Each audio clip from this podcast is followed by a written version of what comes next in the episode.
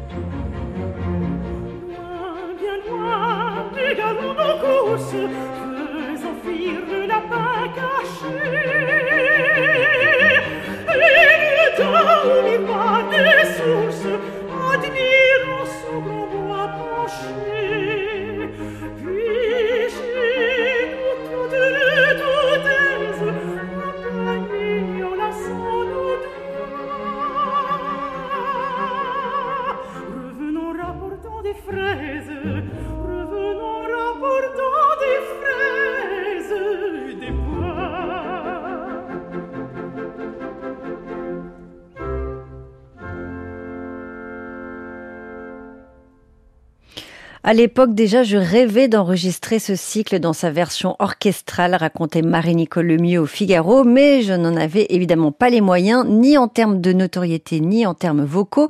Je n'aurais jamais pu rivaliser avec la puissance orchestrale de Berlioz. Et bien, des années plus tard, la chanteuse canadienne Marie-Nicole Lemieux a enfin réalisé son rêve en enregistrant Les Nuits d'été de Berlioz avec orchestre, un disque qu'elle espérait depuis de longues années parce que Berlioz est son premier amour, mais il a fallu du temps pour que le projet se concrétise. Les nuits d'été sont donc au programme de ce nouveau disque, mais pas seulement. Marie-Nicole Lemieux a aussi enregistré Scheherazade de Ravel, ainsi que les mélodies persanes de Saint-Saëns. En voici une, voici le début.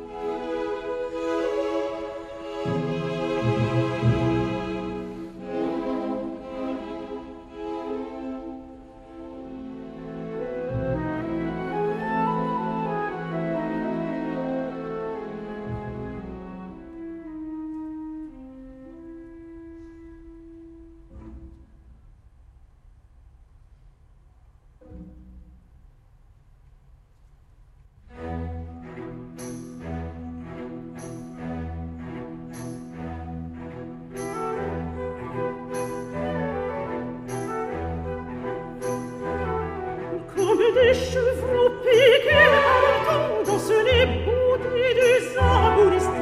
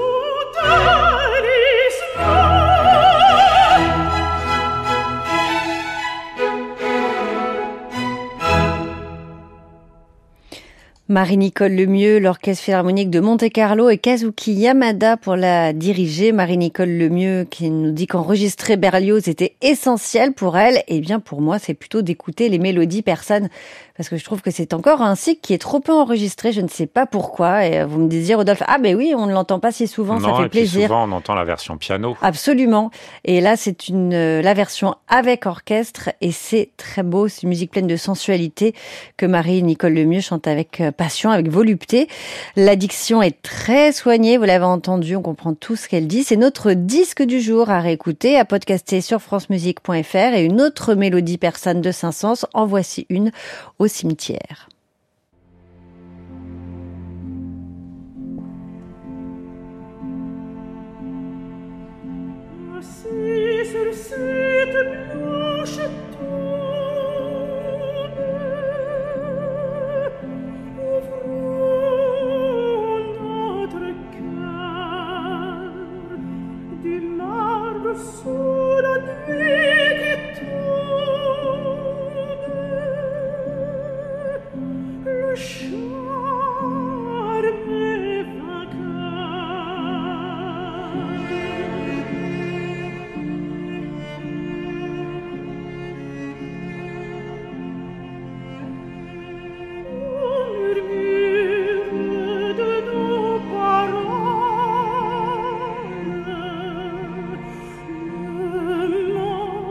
libre.